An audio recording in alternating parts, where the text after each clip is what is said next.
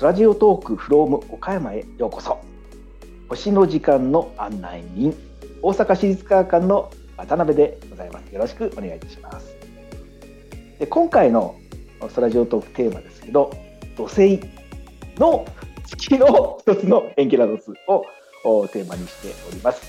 で放送の方でもねご紹介いたしましたように、まあ、エンケラドスってあの全体は氷で覆われていてしかも雪で覆われているですね。太陽系の中で最も白い。そんな星なんです。もう白いというだけで本当に特徴があって面白い星なんですがあの土星探査機のカッシーニというのが今から15年ほど前ですね、えー、随分接近して詳しく調べて、えー、まあすごいものすごい噴水といいますか噴氷というかですね、まあ、氷の火山という言い方をよくするんですけれどもそれがエンケラドスから吹き出すことによってエンケラドス全体を常にフレッシュな新雪で覆っているということが分かりました。でその探査の結果を踏まえてですねこの吹き出しているものを調べると直接調べるということは、まあ、宇宙にあるんでね着陸したのもできるんですね。で、えー、そのデータに基づいていろんな科学者がですね分析をしてみましたこの結果をうまくですね説明できる物質は何やろうか、えー、なんでこんなことが起こってるのか、えー、実はもうこの2023年ぐらいにもですねどんどん新しい発表がありましてその中にはまあ最初水素があったよとかですねそれから最近になるとシリカという物質があったよとかこれ温泉の中でですねボロボロボロとかなんかつぶつぶつぶみたいなものがね見えることがあるんです。あれシリカって言ってあの岩石のすごい細かなかけらなんです。これねものすごい高温の温泉じゃないとできないんですね。それから有機物、まあ、人間の体生物を作るようなですねそういったパーツもあるよ。あり得るよ。しかもたくさんあるよ。ということが分かってきました。でそうしたようなことからですねエンケラドスの氷の下には海がある、えー、まあ地中海あの地中海ってあのヨーロッパの地中海じゃなくてあの海底の地底の海という意味ですけどね。それがあってそこからそこには何か生き物がいてもおかしくないんじゃないかなという話が、まあ、出てきています。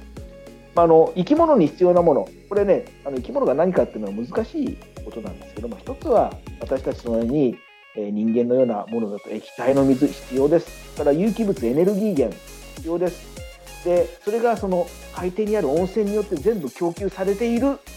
ということだと太陽から遠く離れた地球より10倍も太陽から遠いんです。めちゃくちゃ寒いです。太陽の光熱の恩恵100分の1になります。でそんな寒い寒い世界であっても生き物がいるかもしれないぞということがですね、えー、まあ期待されているんですね。で問題はそんな海底どうやって地球ですねどうやって調べるのって話で引き出した物質を調べることはまあできそうだしやっているんですけどもまあやっぱり宇宙船を送んないといけないねということでまだあの計画としてはどうしようという感じなんですけど15年20年ぐらい先になりそうですけど科学者は真面目にですねエンケラドスに着陸をさせて調べるというですねそんな探査機の計画を持っています。で、えー、まあ一方でですね、まあ、言うてもこの物質をいろいろ調べたら、本当に生き物がね成立するんだろうかという研究もされています。でさまざまな研究をしている中で、まあ、やっぱり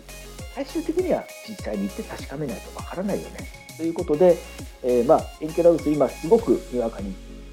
話題になってます。でちなみに他にもですねこういう海底の海があって温泉があるだろうと言われている、えー、そういう天体はいくつか見つかっていてさすがに吹き出すところまでなかなかいかないんですけど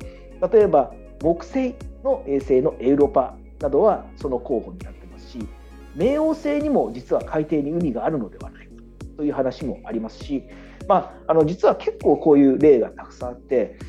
今までね地球みたいに表面に生き物がいるというだけじゃなくて、まあ、海底それも氷の下の海底にいるっていうですね方が